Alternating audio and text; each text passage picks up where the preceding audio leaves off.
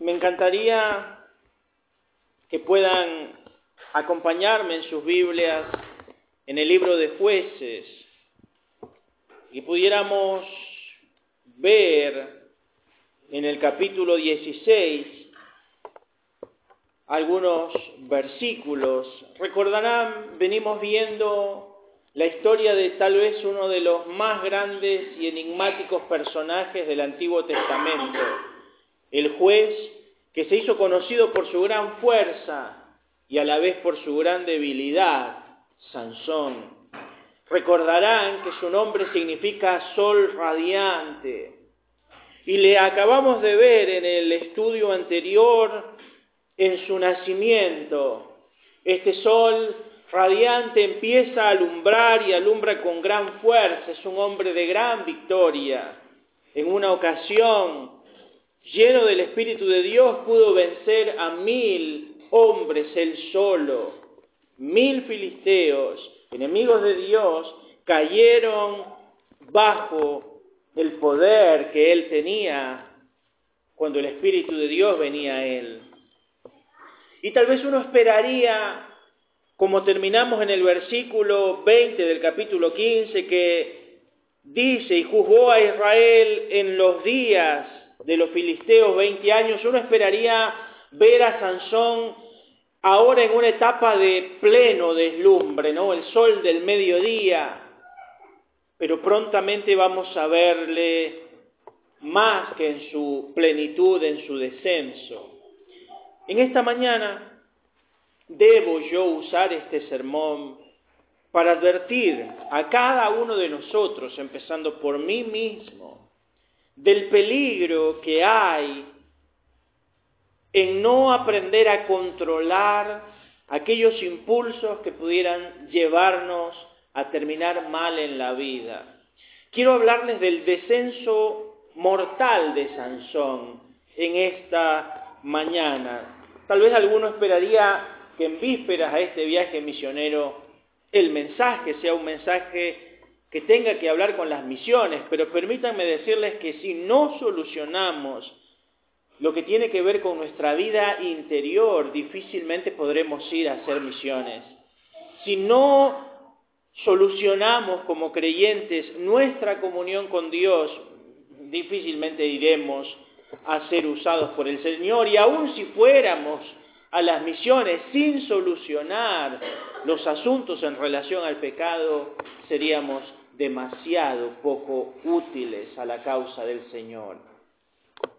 Así que permítanme en esta mañana mostrarles algunas verdades que aparecen en este capítulo 16 sobre este descenso mortal de Sansón. Lo primero que quiero que veamos en esta mañana y que aparece casi como un dato menor, pero creo que es el preámbulo a la gran historia de Sansón y Dalila, vamos a ver una muestra de debilidad acompañado de una demostración de poder. Permítanme leer versículos 1 al 3 de jueces 16. Dice la escritura así. Fue Sansón a Gaza y vio allí a una mujer ramera y se llegó a ella. Y fue dicho a los de Gaza, Sansón ha venido acá. Y lo rodearon y acecharon toda aquella noche a la puerta de la ciudad y estuvieron callados toda aquella noche diciendo, hasta que la luz de la mañana, entonces lo mataremos. Mas Sansón Durmió hasta la medianoche y a la medianoche se levantó y tomando las puertas de la ciudad con sus dos pilares y su cerrojo, se las echó al hombro y se fue y subió a la cumbre del monte que está delante de Hebrón. Estos tres versículos dicen mucho. Quiero empezar llamando su atención en el lugar donde se encuentra Sansón. Dice el pasaje que Sansón había ido a Gaza.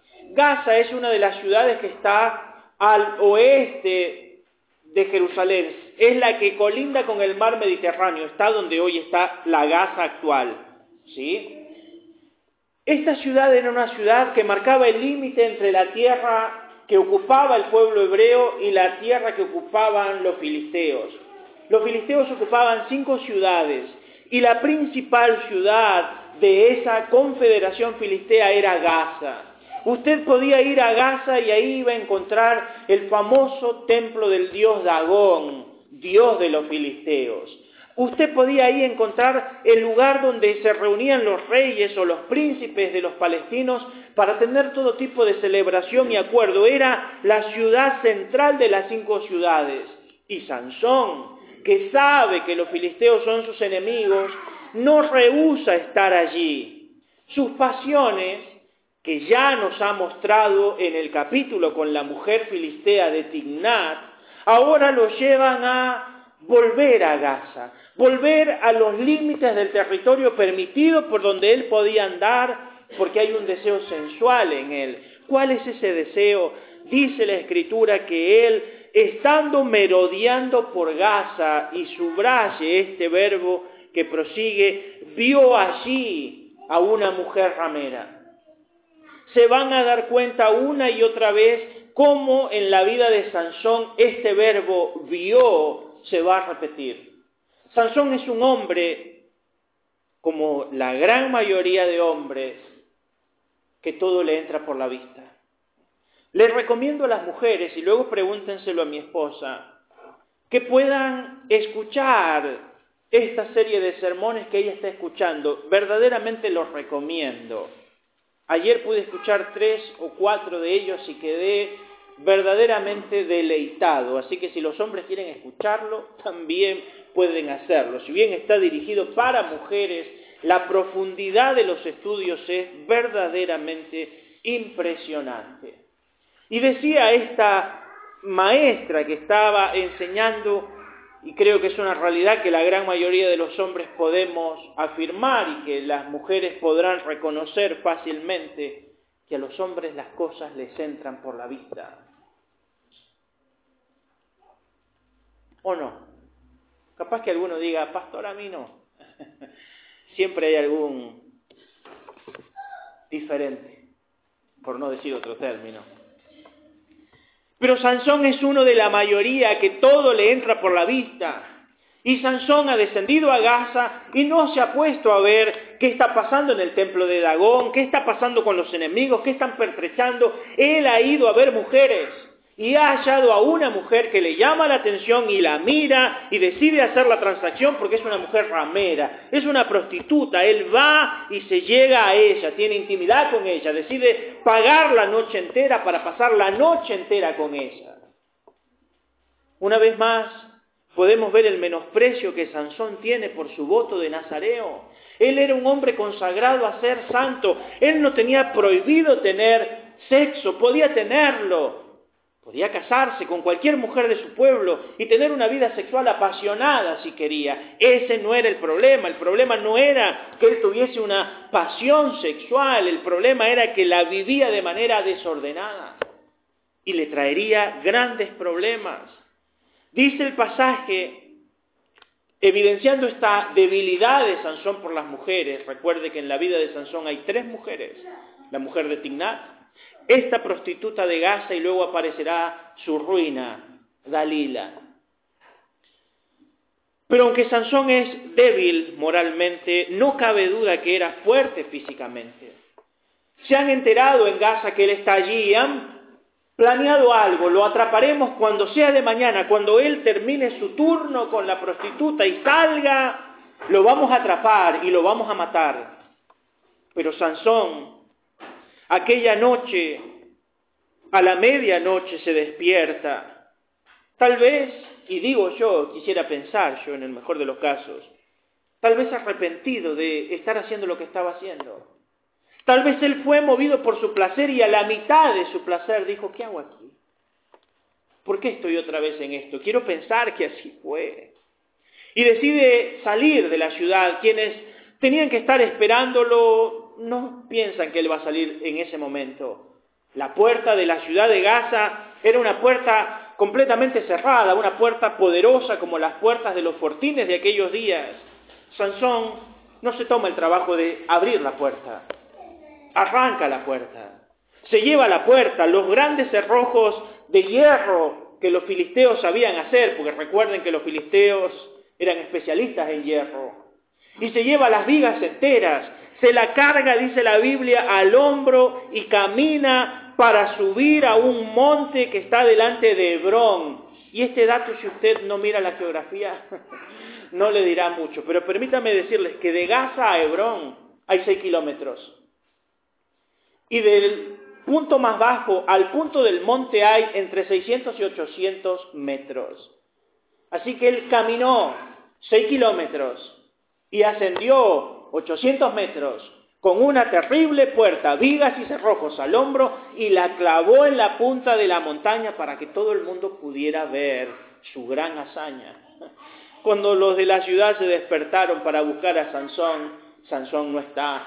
Cuando van a ver la puerta, la puerta, la viga y los cerrojos tampoco están. Y de pronto alguien les dice, vengo del camino de Hebrón y la puerta de la ciudad está en la punta del monte.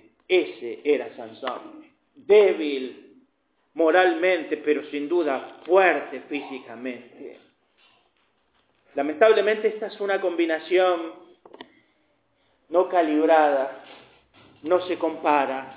Era fuerte, pero más era débil. Por eso, como dije en el sermón anterior, los filisteos saben que no pueden vencerlo en una prueba de fuerza. Es demasiado fuerte.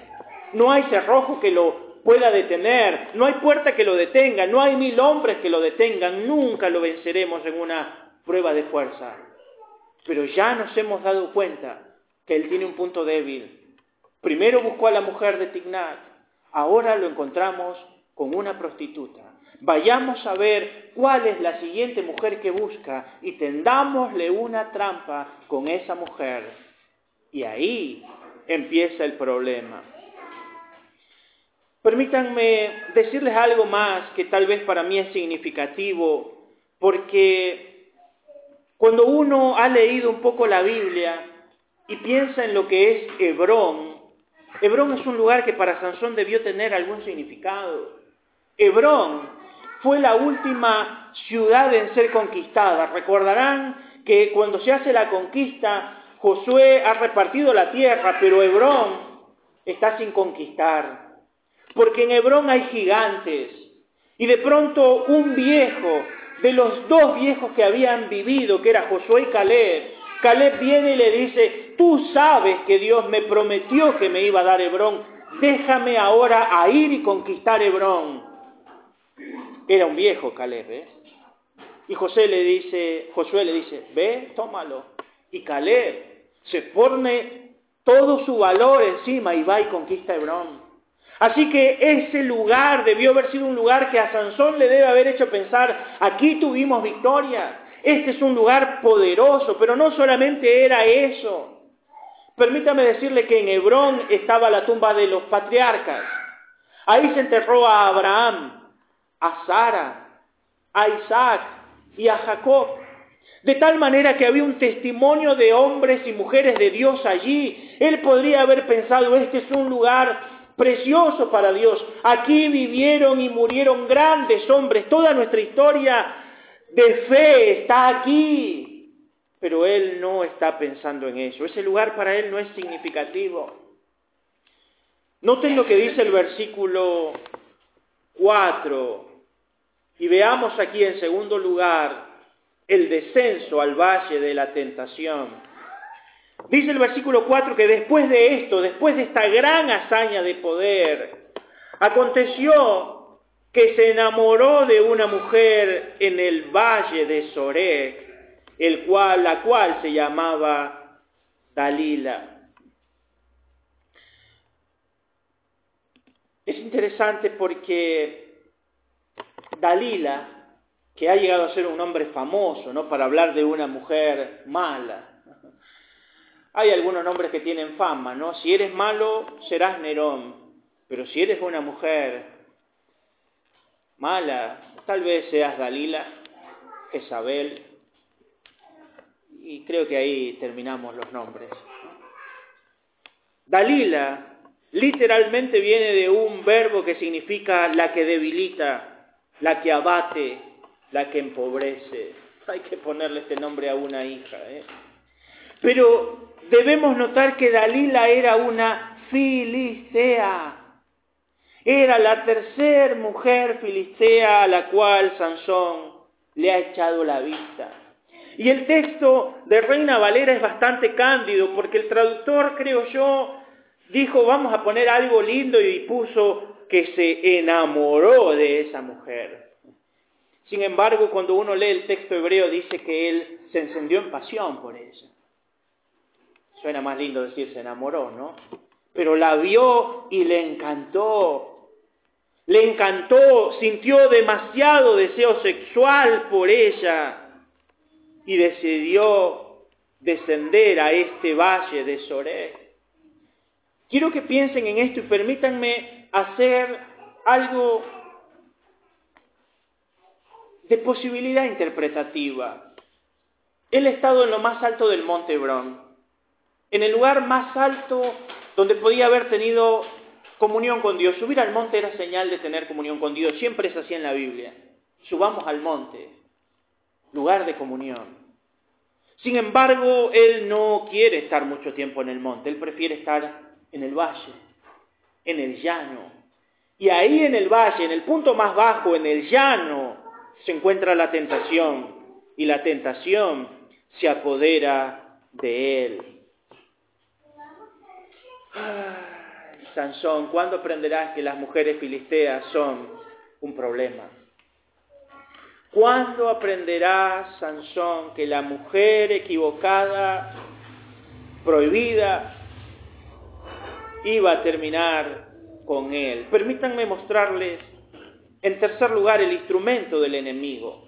Quiero que piensen que los filisteos no han elegido a Dalila para que Dalila engañe a Sansón. Sansón primero se fija en Dalila y cuando Sansón se fija se enciende en pasión por Dalila, el enemigo dice, usemos a Dalila. Quiero que piense esto, es porque Dalila no anda por allí intentando seducir a Sansón. Dalila no anda por ahí con la intención de engañar a Sansón. Dalila está haciendo su vida normal. Es Sansón el que decide tener contacto con ella, pero tan pronto Sansón decide tener contacto con ella, el enemigo decide usar a Dalila. Noten lo que dice el versículo 5.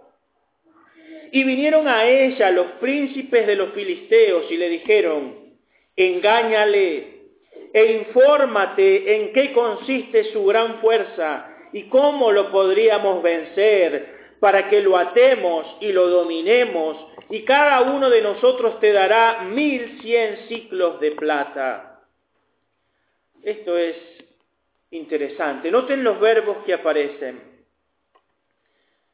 Cuando los príncipes de los filisteos ven que Sansón está coqueteando con Dalila, que se está quedando ahí en Soret, que no se va, que quiere tener un amorío con ella, un día deciden ponerse de acuerdo e ir. Se usa aquí los príncipes de los filisteos, con lo cual Literalmente el príncipe de cada uno de los pueblos, los cinco príncipes de los filisteos, se ponen de acuerdo para acabar con Sansón porque Sansón ya es un problema nacional. Recuerden lo que él había hecho tiempo atrás. Había quemado todos los campos, viñas y olivares y todo lo que había lo había destruido Sansón atando teas en las colas de las zorras. Así que Sansón es un problema. Y ellos deciden venir y ofrecerle a la mujer una gran suma de dinero. Dice que literalmente cada uno de ellos le daría mil cien siglos de plata. Eso hace cinco mil quinientos siglos de plata. Me tomé la tarea de hacer la cuenta al precio actual. Literalmente estos mil cien ciclos de plata equivalen a 62 kilos de plata. 62 kilos de plata al precio actual del dólar es 600 dólares por kilo de plata. Son un total de 37.200 dólares hoy por simplemente conocer el secreto de la fuerza de Sansón. Así que Sansón tenía precio. 37.200 dólares hoy. Y le dicen, léalo conmigo, versículo 5, engáñale, número uno engáñale. Número dos, le dicen, descubre por qué es fuerte. Y tres, dicen, y descubre cómo podemos vencerle. Ellos, repito, ven a Dalila no antes de que Dalila conozca a Sansón. Dalila no es importante para ellos, es una mujer cualquiera de Sorek. Pero una vez que Sansón fija sus ojos en Dalila, los príncipes de los filisteos vienen y le dicen, vas a ser nuestro instrumento y queremos usarte para terminar con Sansón. Permítame nuevamente hacer un ejercicio de interpretación. Fije sus ojos en la mujer equivocada y ábrale la puerta a los principados demoníacos para que la usen. Tal vez usted o yo podríamos poner nuestros ojos en alguien que no debiéramos. Tal vez sea una mujer o un hombre normal, pero repito, una vez que fijemos nuestros ojos en él o en ella, no habrá principado demoníaco que no se pueda mover para que esa mujer o ese hombre termine siendo nuestro punto débil y de derrota. Hermano, yo quiero que piense esto que está sucediendo aquí. Esta mujer es una filistea.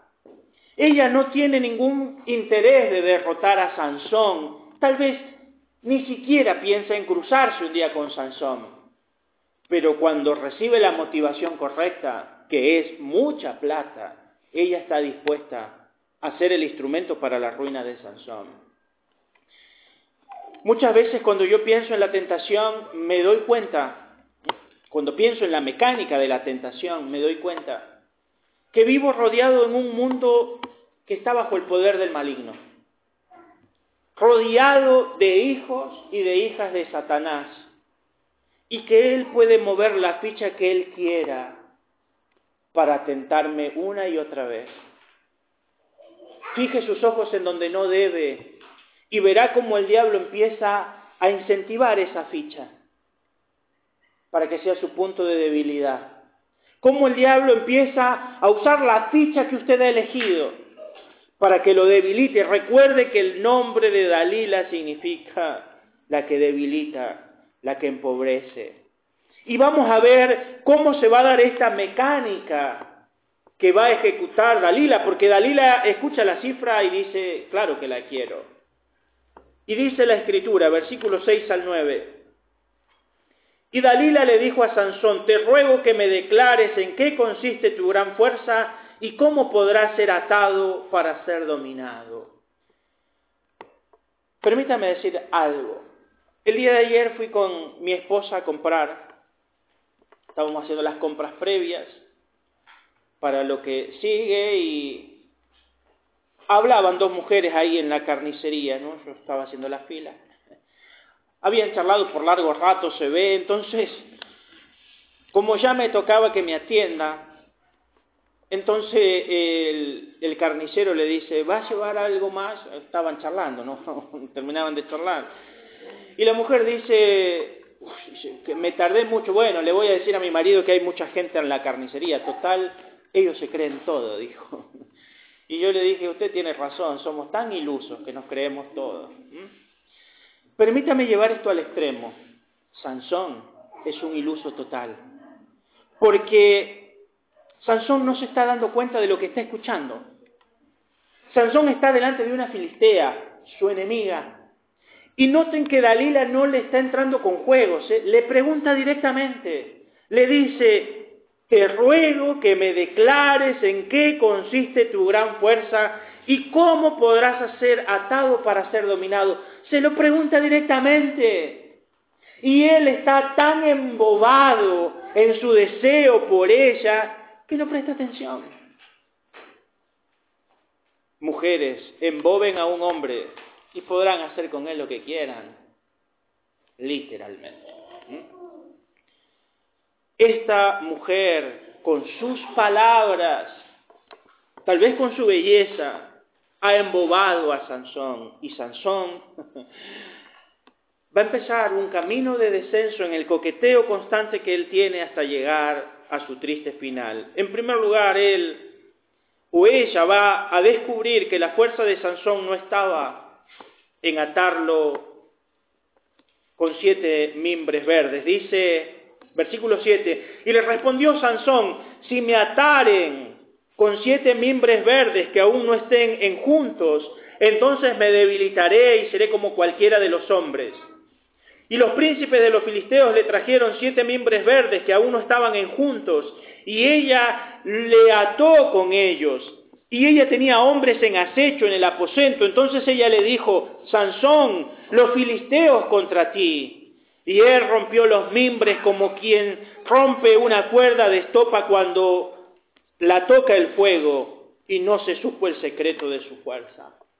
Él empieza a jugar con ella, le dice, si traen siete mimbres verdes que todavía no estén secos, eso es juntos, y me atan con ellos, yo me voy a debilitar. Dalila dice, tráiganme siete mimbres verdes que no estén secos, lo ata. Va a hacer la prueba y le dice, Sansón, los filisteos te van a atacar. Y él rompe los mimbres, que si usted ha tocado los mimbres, porque los mimbres siguen siendo mimbres, sabe que no son cosas sencillas de romper. Él los rompe como hilo quemado. Era un hombre fuerte. Pero vamos a ver esta seguidilla de tentaciones. En segundo lugar, Dalila va a descubrir que la debilidad de Sansón no está en ser atados con cuerdas nuevas. Versículo 11, versículo 10 dice, entonces Dalila le dijo, he aquí que tú me has engañado y me has dicho mentiras. Descúbreme pues ahora, te ruego, cómo podrás ser atado. Y él le dijo, si me ataren fuertemente con cuerdas nuevas que no se hayan usado, yo me debilitaré y seré como cualquiera de los hombres. Y Dalila tomó cuerdas nuevas y lo ató con ellas y le dijo, Sansón, los filisteos sobre ti. Y los espías estaban en el aposento, mas él rompió de sus brazos como si fuese un hilo fuerte. Su debilidad no estaba en atarlo con cuerdas nuevas. Dalila lo ha atado y le ha dicho, te van a atacar y él rompe como si simplemente fueran un hilo. Y vamos a ver la tercera prueba, versículo 13. Dalila va a descubrir que la debilidad de Sansón no estaba en hacerle siete trenzas. Y le dijo Dalila a Sansón, hasta ahora me engañas y tratas conmigo con mentiras. Descúbreme pues ahora cómo podrás ser atado. Él entonces le dijo, si te quieres siete guedejas de mi cabeza con la tela y las asegurases con la estaca. Y ella le aseguró con la estaca y le dijo, Sansón, los filisteos sobre ti. Mas despertando él de su sueño, arrancó la estaca del telar con la tela.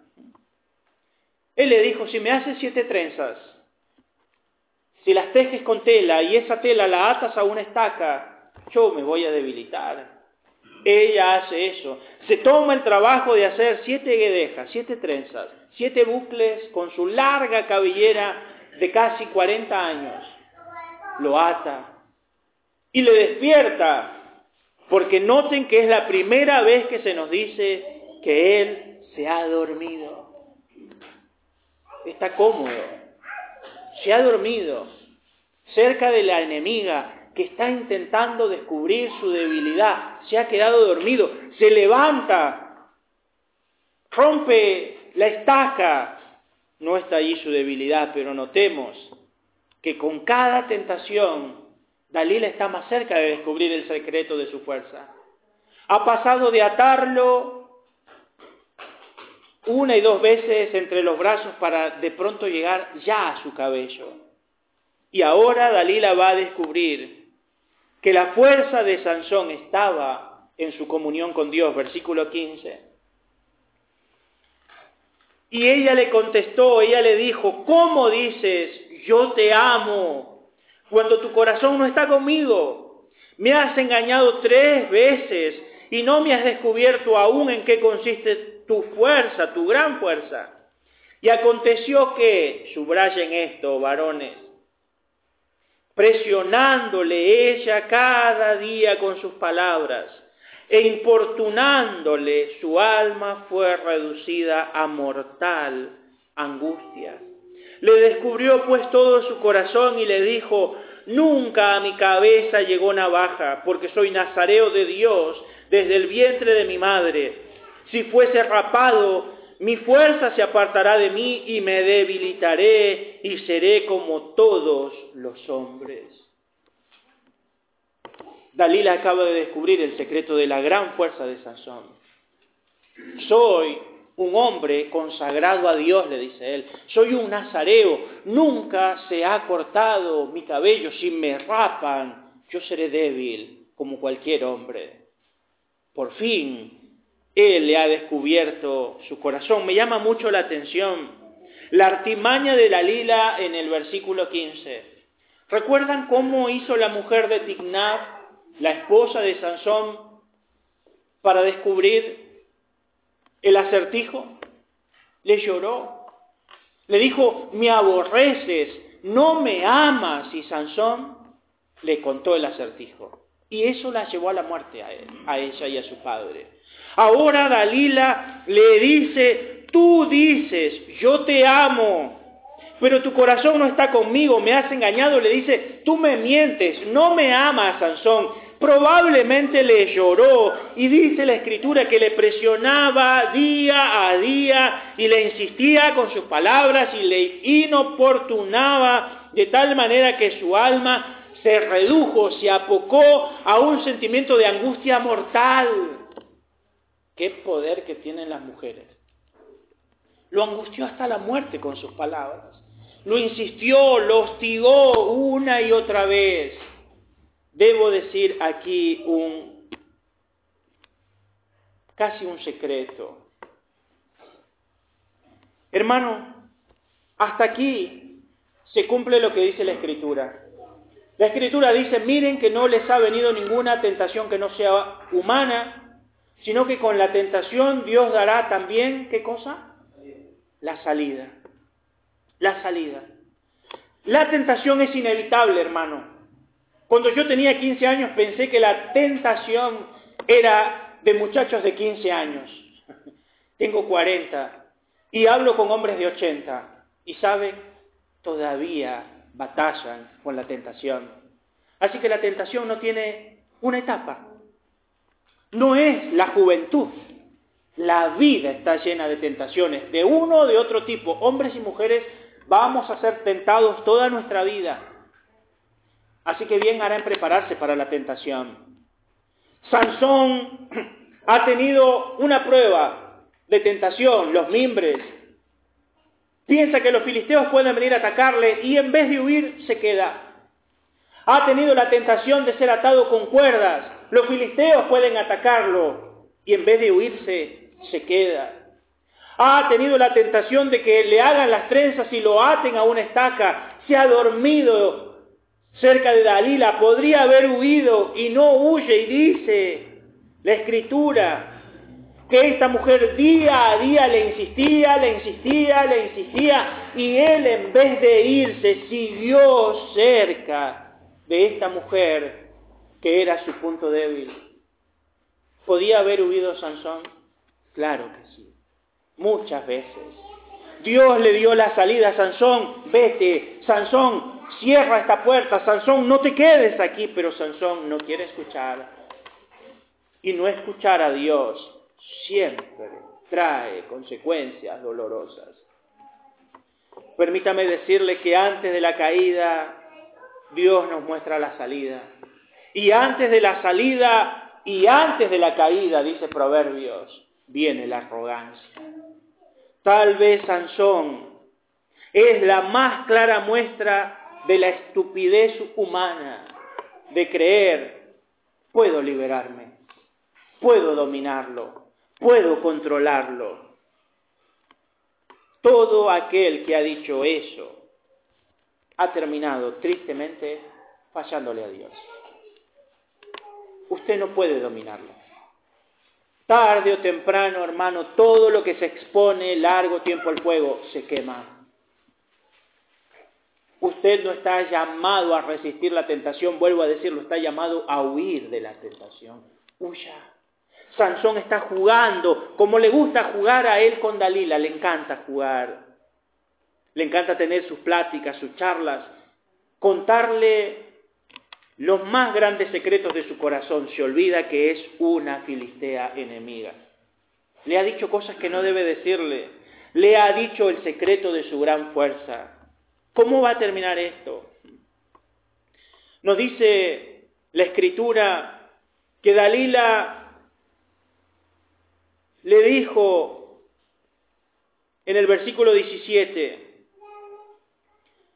versículo 18, dice, viendo Dalila que él le había descubierto todo su corazón, envió a llamar a los príncipes de los filisteos diciendo, venid esta vez porque él me ha descubierto todo su corazón. Y los principales de los filisteos vinieron a ella, trayendo en su mano el dinero, y ella hizo que él se durmiese sobre sus rodillas y llamó a un hombre quien le rapó las siete guedejas de su cabeza, y ella comenzó a afligirlo, pues su fuerza se apartó de él. Hermano, este versículo es demasiado doloroso de leer.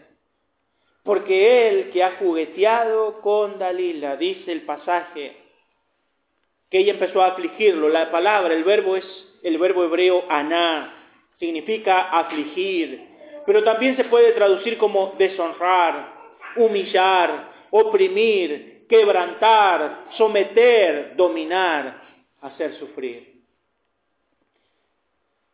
Cada vez que usted y yo jugamos con lo que no debemos jugar, el precio siempre será deshonra, humillación, opresión, quebrantamiento, sometimiento, dominio, sufrimiento. El pecado nunca es gratis. Siempre se vende en un hermoso envoltorio de belleza y satisfacción. Pero cuando usted lo abra, encontrará muerte, muerte y muerte. Sansón es un, una presa fácil. Cuando usted va al campo, cuando usted va al campo, es curioso, pero a veces antes de matar un animal, quien lo va a matar decide darle de comer. Le da de comer, lo distrae con comida. Otras veces, antes de darle la estocada, lo acaricia, le cierra los ojos, hace que el animal se sienta confiado. No te voy a matar, vení, lo acaricia, le hace mimitos. Y ese animal se queda quieto, siente la caricia, se siente seguro por un momento en esas manos que lo están alimentando y acariciando. No sabe él que está a punto de ser degollado. Sansón es así. Se ha dormido sobre las rodillas de Dalila. Él soñaba estar entre esas rodillas, pero ahora se ha dormido sobre ellas. Se ha dejado acariciar por Dalila, que tentación atrás, recordarán, le ha hecho las siete trencitas. Así que él está acostumbrado a dormirse sintiendo cómo ella lo acaricia. No le hace ningún ruido sentir mientras está dormido que ella está tocándole el cabello. Lo que él no sabe es que pronto alguien va a venir a tocarle el cabello para arrancárselo, para raparlo literalmente, dice el texto hebreo. Él está confiado. Y el enemigo hará que usted se duerma y confíe. El gran problema, la gran tristeza de hombres y mujeres es que están dormidos en las faldas del enemigo. ¿Cómo llegaron ahí? Descendieron del monte, descendieron del lugar del testimonio, fijaron sus ojos en quien no debía, desearon a quien no debían, confiaron lo que no debían confiar y terminaron donde no debían terminar. Este es el camino del descenso trágico de Sansón. Debo cerrar mostrándoles la triste revelación del pecado, del fruto del pecado de Sansón. Versículo 19 dice que ella empezó a afligirlo, pues su fuerza se había apartado de él. y le dijo, Dalila, Sansón, los filisteos sobre ti. Y luego se despertó él de su sueño y se dijo, esta vez saldré como las otras y me escaparé. Pero él no sabía que Jehová ya se había apartado de él. Esto es trágico. Él está confiado en su experiencia, la experiencia arrogante de yo me puedo escapar de esto, yo me puedo escapar de esto, yo puedo zafar de esto. Lo que él no sabe es que ahora Dios ya no está con él. Y que porque Dios ya no está con él, porque no huyó cuando debió huir, va a cometer un error va a cometer el error. Ya no es el hombre fuerte que creía ser, ya no tiene fuerza, es ahora un hombre débil, porque Dios no está con él. Tristemente, este es el testimonio de muchos hombres y mujeres que coquetean con el pecado una y otra vez. Y un día creen que Dios los puede usar y simplemente Dios ya no está allí. Ya no hay bendición, ya no hay unción, ya no hay poder. Debo decir, con dolor, yo he visto descender a hombres así. Los he visto pasar de ser grandes predicadores a ser simples marionetas que predican, pero que ya no tienen unción. Ya no los puedes escuchar igual ya no tienen algo que decir de parte de Dios. Dios ya no está con ellos. Hay un descenso terrible al pecado. Versículo 21 y 21 dice, mas los filisteos le echaron mano y le sacaron los ojos y se lo llevaron a Gaza y lo ataron con cadenas para que moliese en la cárcel. Sansón va a descubrir en su momento de mayor debilidad que Dios ya no estaba con él. Él intenta una vez más hacer lo que siempre ha hecho, pero Dios ya no está con él. Y cuando Dios no está con él, a causa de esta ruptura del voto, vemos por lo menos cuatro consecuencias. La primera, perdió su libertad. Dice la escritura que le echaron mano y le ataron con cadenas nació para ser el libertador y ahora es un esclavo más. Perdió su visión. Dice que cuando le tomaron, le sacaron los ojos. Tal vez los filisteos, ahora que saben que el secreto está en el cabello, dijeron, tarde o temprano el cabello le va a crecer, pero si le sacamos los ojos, los ojos no los va a recuperar nunca. Y ciego, ya no será el mismo perdió su visión, esos ojos que Dios pudo haber usado tanto, pero que Él decidió usar para ver lo malo, mujeres que no debía ver, ahora los ha perdido. Toda la luz que tenía ha quedado en tinieblas. Perdió su lugar. Él había vivido en Canaán y se podía manejar abiertamente por Canaán, pero ahora ha ido al lugar de su dolor a Gaza, al territorio del enemigo, ya no es libre. Ahora estará en el territorio del enemigo y literalmente estará viviendo cerca del templo de Dagón. Habrá pasado de ser un hombre libre a ser un hombre que ya no tiene lugar en su tierra. Por último, perdió su propósito. Él había nacido para ser un libertador y lo vemos aquí atado con cadenas para que moliese en la cárcel. ¿Para qué iba a vivir desde ahora en adelante? Dando vueltas, empujando una gran piedra de molino para moler el trigo para los filisteos. Había nacido para empezar a acabar con los filisteos, ahora era un sirviente de los filisteos. Su vida no iba a ir muy lejos, cada paso que él diera iba a ser un constante caminar en círculos, sin llegar a ningún lado, simplemente moliendo trigo.